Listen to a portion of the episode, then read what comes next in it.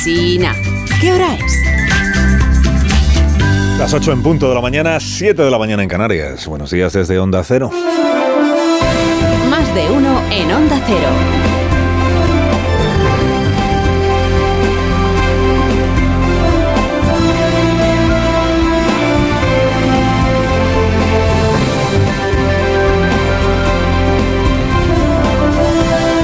Están? Bienvenidos a una nueva mañana de radio. Estamos ya en el tercer día de 2023, 3 de enero. Estamos a solo 48 horas de que crucen la frontera española.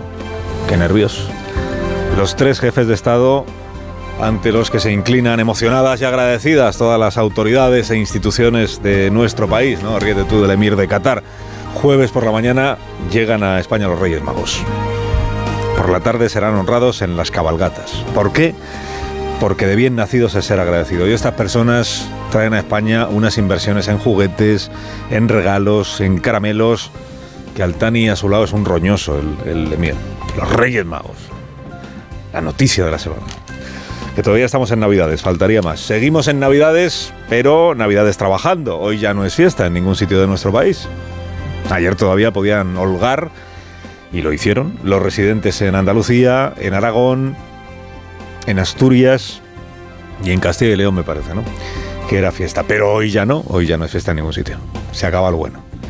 Hoy se acaba lo bueno, incluso para los mil y pico asistentes a la fiesta Rabe o Rape de La Peza en Granada. Llevan cuatro días seguidos de jarana. Hay crónicas que dicen que son mil, hay otras que dicen que son cuatro mil, hay otras que dicen que son más de cinco mil. Se van reproduciendo los fiesteros según los periódicos que vas leyendo, ¿no? Si cumplen con lo que le han dicho al alcalde, hoy tendrían que recoger los bártulos y marcharse cada uno por donde vino. Si cumplen. Hay vecinos que dicen, pues se, oye decir que igual se quedan ya hasta después de Reyes, de fiesta. Dice, estás cuatro días, pues estás 14. Habrá que ver en qué estado terminan, ¿no? Estado de convalecencia, decía anoche La Torre en, en La Brújula. Muy interesado La Torre por este acontecimiento lúdico musical y por la resiliencia en el desfase, digamos, que están acreditando los asistentes a la fiesta. Bueno, no han causado problemas a los vecinos que se sepa, más allá del, pues del, ruido de, fon- de fondo que se escucha, más allá del camión ese que se quedó atascado en una de las calles del pueblo y hubo que sacarlo con un tractor. Hay buen rollo, ha dicho un agente de la Guardia Civil desplazado al lugar. Hay buen rollo, desplazado al lugar para asegurarse de que nadie conduzca en estado demasiado convaleciente, digamos. La Guardia Civil ha llevado a los perros especializados en detección de drogas, solo por si acaso. No es un prejuicio el de la Guardia Civil. Es para que los perros flipen ahí en, la fiesta en cuestión. Bueno, hoy toca trabajar ya en todas partes, eh, menos en los colegios y menos en el Consejo de Ministros, que hoy no hay, aunque sea martes. Ya no tienen prisa por volver a la carga, o sea, por, por volver a la actividad. Los ministros y ministras de Pedro Sánchez, que son 22, que esto lo repetimos mucho. Decimos mucho a los medios de comunicación en España que son una barbaridad de ministros los que tiene este gabinete, ¿no? 22, 22, 22. Mira, el Lula en Brasil acaba de constituir un gabinete que tiene 37. 37, señora. O sea, allí Alberto Garzón no solo sería ministro, podría ser hasta vicepresidente, ¿no? 37. Dices, ¿y por qué necesita semejante superpoblación ministerial el amigo Lula? Pues porque el suyo, como el de aquí, es un gobierno de cuotas. Y porque está sostenido en el Parlamento, como el de aquí, por un frente amplio de partidos que allí sí, allí ya han reclamado sillones en el gobierno. Aquí esto todavía no ha pasado, pero vete tú a saber. Si para la próxima legislatura, en el caso de que sea investido Sánchez, los del Frente Amplio no acaban pidiéndole eh, presenciar el gobierno, un sillón. ¿Y, por qué no vas a pensar en... ¿Cómo no imaginar a estas alturas, visto lo visto? Un gobierno de Sánchez de 30 o 40 ministros, con su ministro Rufián, su ministro Aitor Esteban, su ministro de Rajón, su ministro Baldoví, su ministra la señora esa de Bildu. Si eres bloque, pues eres bloque. Dice, pues también, si gobiernas el país, ¿por qué no vas a tener una cartera en el gobierno del país? Del ministerio de Luis Plana salen tres, por ejemplo, agricultura, pesca y alimentación. En el de Lula, por cierto, 37 ministros, 26 son hombres y 11, o solo 11, si usted prefiere, son mujeres. O sea, está, tiene de paritario lo que yo te diga. Negros solo hay tres. Negros son la mitad de la población del Brasil. Pero bueno, nada que pueda empañar la emoción que sentía ayer Yolanda Díaz. Estamos muy emocionados en nombre del Gobierno de España por nada más y nada menos que la presidencia de Lula el cambio que va a suponer en el mundo en términos democráticos. El presidente Lula es un faro para el mundo. El cambio que va a suponer para el mundo. Se quedó a un paso de emular la vicepresidenta aquello que una vez dijo Leire Pajín el acontecimiento que iba a suponer para nuestro planeta que gobernaran a la vez Obama en Estados Unidos y Zapatero en, en España. Quedó para la posteridad como la conjunción planetaria, aunque en rigor nunca lo dijo, nunca fue eso lo que dijo. Dos son los faros que hoy iluminan a la izquierda española, se llaman Lula y Yolanda.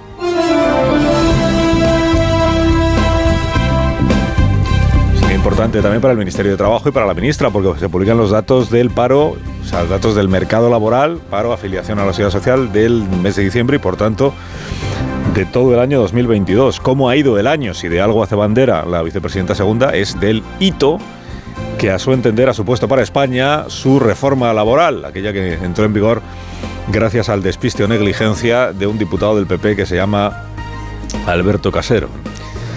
Lo previsible, a las 9 veremos cuáles son los datos, pero lo previsible es que el paro mantenga su tendencia a la baja, y esa es una buena noticia siempre. Que sin alcanzar el número de hace un año, hace un año bajó el paro en diciembre 80.000 personas, sí pueda estar en línea con el mes de noviembre. El mes de noviembre fueron 37.000, creo recordar. Porque podamos estar a las 9 ya lo veremos, pero en una bajada en torno a los 30, 40.000 desempleados menos. Es decir, y esta es la conclusión importante, que pese al freno que sufre la actividad económica, que ahí está, y también lo refleja la estadística, pese al freno en la actividad económica, el paro siga descendiendo. Y el paro quede por debajo de los 3 millones de personas, incluso por, los, por debajo de los 2.900.000 personas al final del año 2022. De cada 10 contratos que se están firmando en España, según los datos del mes de noviembre, por ejemplo, 4 son indefinidos. 40%, lo que significa que los otros 6 siguen sin serlo, es verdad.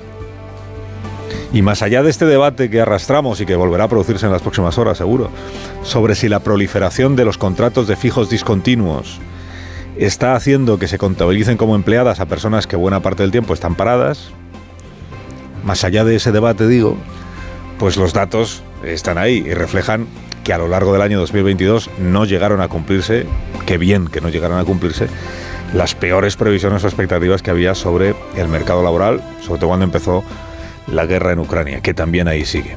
Para los próximos días, debates que tenemos, eh, por ejemplo, ¿qué votará el PP cuando lleguen a las Cortes las nuevas medidas que ha aprobado el Consejo de Ministros para aliviar el precio de los alimentos? Medidas que han entrado en vigor este lunes, la rebaja del IVA para los alimentos de primera necesidad. Los de Núñez Feijó están aplaudiendo, claro, que, se haya producido la rebaja del IVA, Dice, ¿cómo lo vamos a aplaudir si esto fue idea nuestra? La ha copiado el presidente Sánchez. Pero dicen que aplaudirían todavía más si el presidente asumiera el pack completo si se añadiera a las medidas que ya ha aprobado otras que ellos le siguen pidiendo. Por ejemplo, que se rebaje el IVA también de la carne y del pescado. Y dicen en el PP, si la cosa se queda como está en el decreto, nos abstendremos, que ya es como un paso.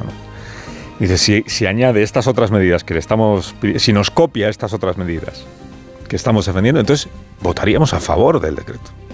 Entonces sería un acontecimiento político de primer orden. ¿eh? El principal partido de la oposición vote a favor de un decreto del gobierno.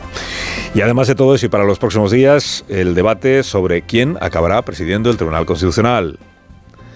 Y por qué el Frente Gubernamental está tan convencido de que ahora que han entrado magistrados de refresco, una de izquierdas, dos gubernamentales, un conservador, que ahora sí el tribunal va a hacer un magnífico trabajo. Y ahora ya sí, Este ya sí, este ya es el bueno. No hay como creer que uno tiene amarrada una institución para ensalzarla como, modelo de, actuación institucional. En este programa le preguntamos ayer a la nueva magistrada, que es jueza del, del Constitucional, María Luisa Segoviano, si cabe alguna interpretación de la Constitución que haga posible un referéndum de independencia en Cataluña. La Constitución creo que está fantásticamente hecha, creo que, que es muy completa y que, bueno, todavía puede dar mucho de sí. Yo lo que creo es que no hay que tener miedo a ningún planteamiento, a ninguna eh, posición, a ninguna mm, sugerencia que se nos haga. hay que mirarlo serenamente y resolverlo y ya está. Cualquier cuestión puede ser estudiada, puede ser deliberada, puede ser resuelta, sabiendo que a día de hoy la doctrina del Constitucional dice que la unidad de España es indisoluble, porque así lo establece la Constitución, y que por tanto no cabe celebrar referendos que supongan cuestionar lo que la propia Constitución establece.